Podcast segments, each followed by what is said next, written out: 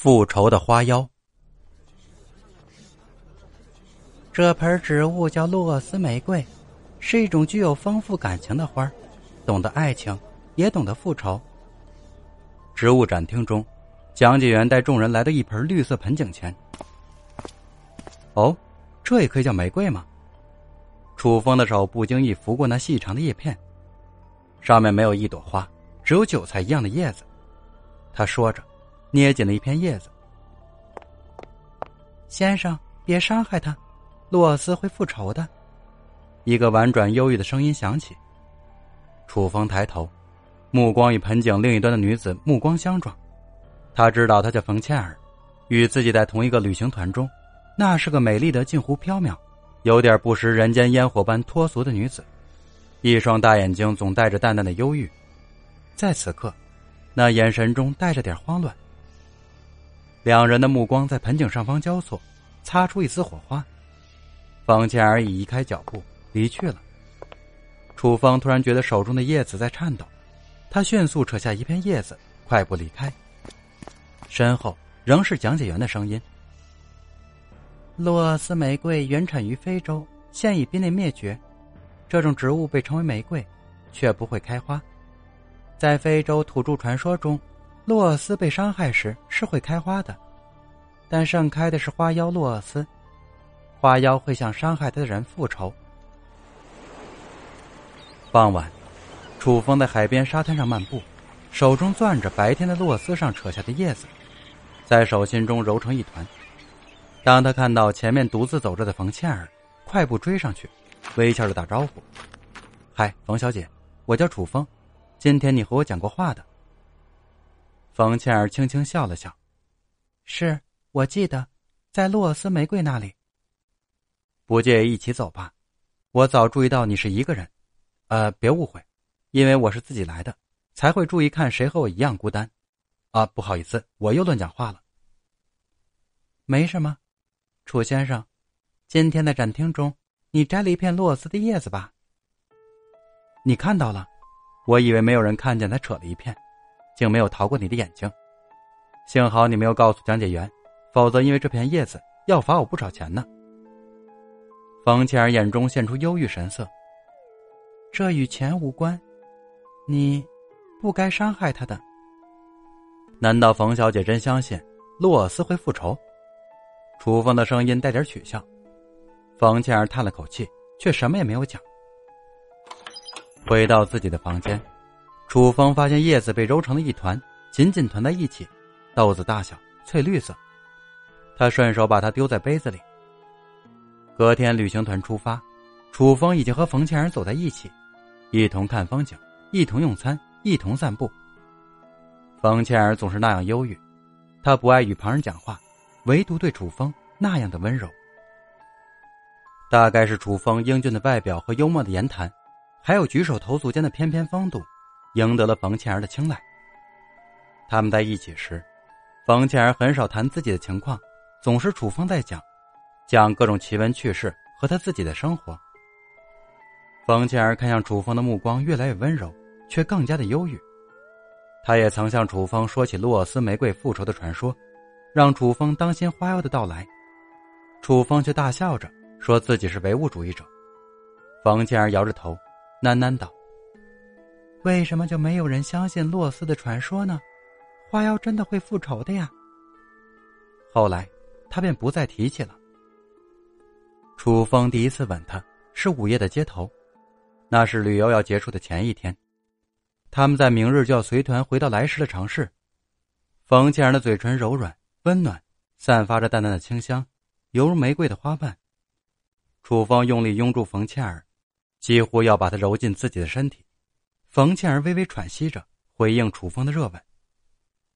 回到宾馆，两人的目光纠缠在一起，没有谁提议，没有谁主动，两个人几乎心照不宣的同时走进了冯倩儿的房间。更加热烈的吻燃烧在两人的唇边，温柔的缠绵中，冯倩儿感觉到楚风将她口中一个凉凉的小东西送入自己的嘴中，未等他想那是什么，已顺着咽喉滑下。冯倩儿没有机会去思考清楚一切，她几乎要融化在楚风火一般的怀抱中。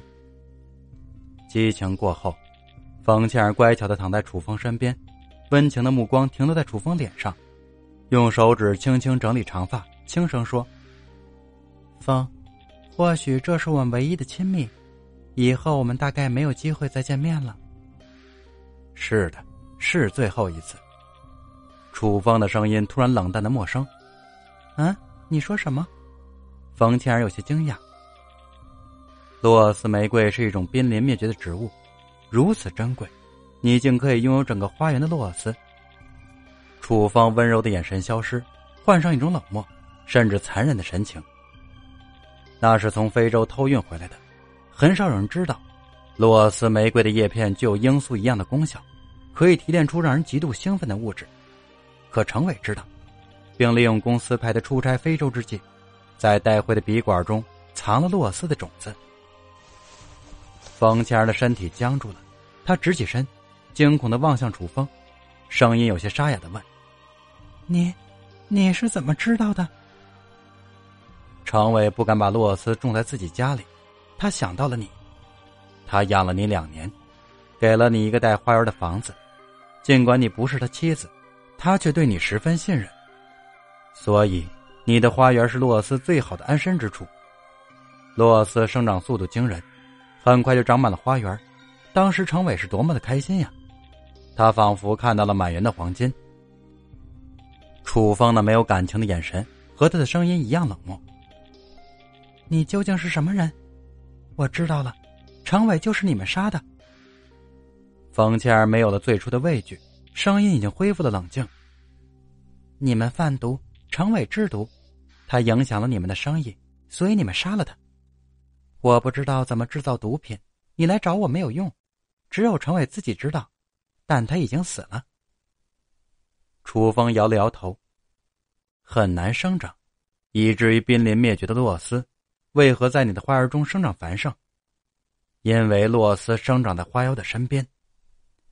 冯倩儿向后一缩身，你，你都知道了，你还知道什么？洛斯的叶片就是种子。这真是一种奇怪的植物，对吧？最适合这种植物生长的地方，不是肥沃的泥土，而是人的身体。当吸食洛斯的人，从身体里长出那朵鲜红的玫瑰时，花妖的复仇已经开始了。你，你方才给我吃的是什么？房倩儿瞪大眼睛，猛然明白了什么。楚风起身，和平日一样优雅的穿好衣服。缓缓回答：“你与程伟狼狈为奸，共同试验如何提炼毒品，一次又一次伤害花妖的身体。当程伟死后，你为了逃避追杀和法律追究，竟残忍的连根铲除了全部的洛斯。美丽的外表下，你隐藏着多么肮脏的灵魂！你如此的伤害着花妖，所以，他向你复仇来了。”冯倩儿眼睛里写满了绝望。当你身边与此事有关的人，一个个死在洛斯之下，你就意识到了这些。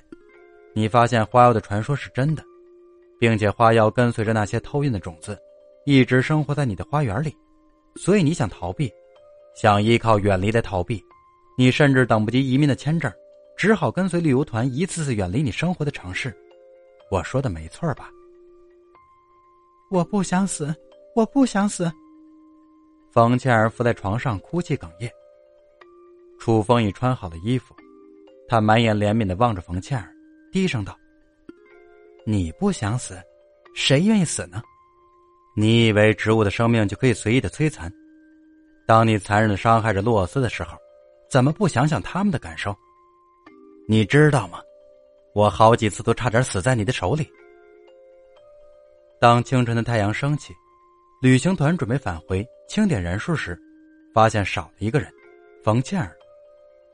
一个旅行团成员说：“最近冯倩儿总是很不正常的样子，常常一个人自言自语，好像在和人讲话，仿佛他身边还有一个人，别人看不到呢。”负责人在找寻未果的情况下，让宾馆的服务员打开了他的房间，在他的房间中，众人惊恐的看到他赤裸的尸体卧在床上，让人感到恐惧的不是这些，而是在他白皙娇嫩的肌肤上。